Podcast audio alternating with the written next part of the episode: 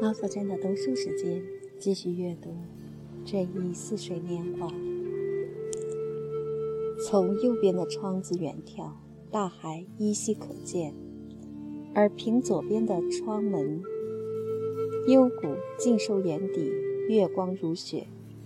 现在正飘落山野，人们不时听到莫雷尔和戈德尔的声音：“您有主吗？”“Yes。”“哦。”你有多帮奴婢啊，你这家伙！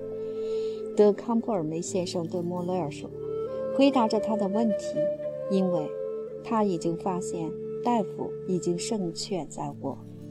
这是个方块，上面有个女的。大夫说：“这也是主呀，懂吗？”哦，压上。哦，逮了。但索邦已不存在了。大夫对德康布尔梅先生说。此地空余巴黎大学。德康布尔梅先生坦白承认，他弄不明白医生为何对他发出这般挑剔。我刚才以为您说的是索邦呢，大夫又说。我刚才听到您说您给我们来索邦。他眨巴着眼睛补充道，以表明这是一个词。且慢，他指着对手道：“我给他来一个。”特拉法尔加的晴天霹雳，可这次打击正中大夫下怀。只见他喜笑颜开，肉麻地摇动着双肩。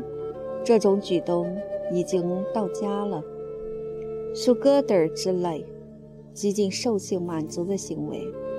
在上一代搓手的动作，就像擦肥皂洗手一样，伴随有这种动作的开始时。戈德尔同时运用了这双重动作，但后来有一天，不知道是因为中途出了什么变故，不是夫妻生活从中调解，可能就是强行干预，摩擦玩手的动作不见了。这位大夫即使在玩骨牌的时候，在他逼着对手摸牌、抓双六的当儿，这对于他是最痛快淋漓的事了。不过也只是摇摇肩膀而已。可当他极难得的去老家住几天，与堂弟又见了面，发现堂弟还有玩手的习惯，回来后便对戈德尔夫人说：“我感到这可怜的勒内很低级。你有没有小女混子啊？”他说着转向莫雷尔：“没有。那么我出这个老大威。这么说，您的五。”您赢了，C C girl 打了一个漂亮仗，大夫。侯爵说：“一次皮洛胜利。”戈德尔说着转向侯爵，目光越过加比眼镜儿，看看他的话会引起什么效果。仿着我们还有时间，他对莫雷尔说：“我给您报复的机会，该我来了。”啊，不，车来了。星期五再干，我给您露一手绝招。威尔蒂兰夫妇把我们送出门外，女主人对萨尼亚特格外亲热，目的在于确保她第二天再来。我看您穿的看样子并不多，我的乖乖。威尔蒂兰先生对我说，在他的心目中，他这么大年纪了，可以像我父辈那样叫我，好像变天了。这话字字令我喜气洋洋，仿佛一语道破大自然的深刻生机，道出了分分合合的风起云涌，可能预兆着别的变故。由于这一切发生在我的生活之中，就有可能给我的生活创造新的可能。临走之前，只需打开朝园林的门，便可感到另有一种气候顿时开始了登台表演。习习清风，消暑消魂，从冷山林中吹来。往昔，德康布尔梅夫人在林中做着肖邦梦呢，几乎是神不知鬼不觉的，如蜿蜒流水般温存。此心血来潮般逆反，开始拉开轻飘飘的夜幕。我不要盖被子，但以后的夜晚。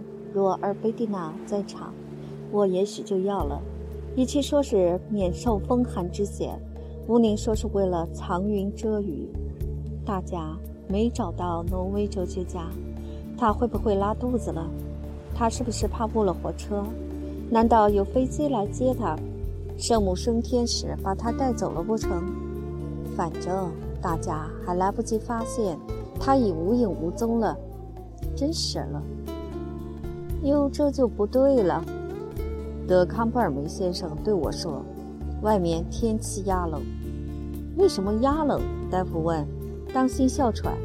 侯爵又说：“我妹妹晚上从不出门，况且她现在身体很糟。无论如何，不要这样光着脑袋，快把头套戴上。又不是冷哮喘。”戈德尔用教训人的口吻说：“啊，这么说。”德康布尔梅先生道。既然这是您的劝告，告读者，大夫道，目光溜出假鼻眼镜，微微一笑。德康布尔梅先生笑了，但自信自己是对的，仍坚持己见。不过他说，我妹妹每次晚上出门都要发作一次，何必吹毛求疵？大夫回敬道，并不意识到自己出言不逊。再说。我又不是来海滨行医，除非有人叫我去出诊。我是来此地度假的。不过，他人在这里，也许心早就不在这里了。德康布尔梅先生同他一起上车时，曾对他说：“我们有幸，就在我们附近，不是在海湾宁这边，而是那一边。不过那地方海湾很狭窄，就是了。也有一个名医，迪布尔邦泰夫。”戈德尔出于医学伦理道德，一般力解批评自己的同行，但这一次却禁不住叫了起来，就像我们去小游乐场那扫兴的一天，他在我面前嚷嚷那样。可他不是医生，他搞的是文医，荒唐疗法，江湖骗术。不过，我们相安无事。若不是我非外出办事儿不可，我真想乘船去看他一回。但从戈德尔对德康布尔梅先生谈到迪布尔邦所露出来的神色看，我感到他自愿要去找迪布尔邦所要乘的船，很像是这样一只船。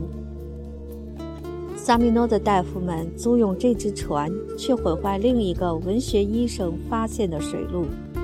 这个文医就是维吉尔，他也把同行们的顾客都抢走了。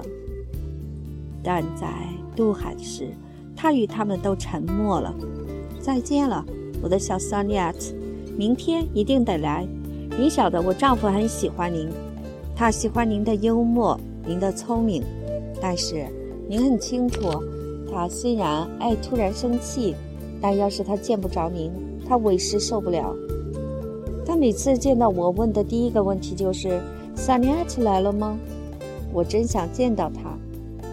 我从来没说这样的话，威尔迪兰先生对萨尼亚特说道，故作坦率，似乎与女主人哄骗萨尼亚特的话一唱一和，配合得天衣无缝。他接着看了看表，无疑是为了避免在暮色潮气中为道别而耽搁的时间。他吩咐马车夫们不要拖延，但下坡时务必小心，保证我们不误火车。火车会把乘客们一个个送到各自的站头，最后一个是我。没有一个人坐到巴尔贝克这么远，而最早下车的是康布尔梅夫妇。他们为了不让自己的马车走夜路上拉斯普利亚，便同我们一起坐火车去都维尔费戴纳。这一站实际上不是离他们府上最近的车站，它离村庄颇远。到城堡就更远了。离家最近的实际上是拉索尼站。到都威尔夫丹那站时，德康普尔梅先生坚持要给维尔迪兰家的车夫，恰巧是那个精神忧郁、可爱却敏感的车夫钱币。如弗朗索瓦斯所说，德康布尔梅先生乐善好施，这不如说是从他妈妈那边继承下来的品质。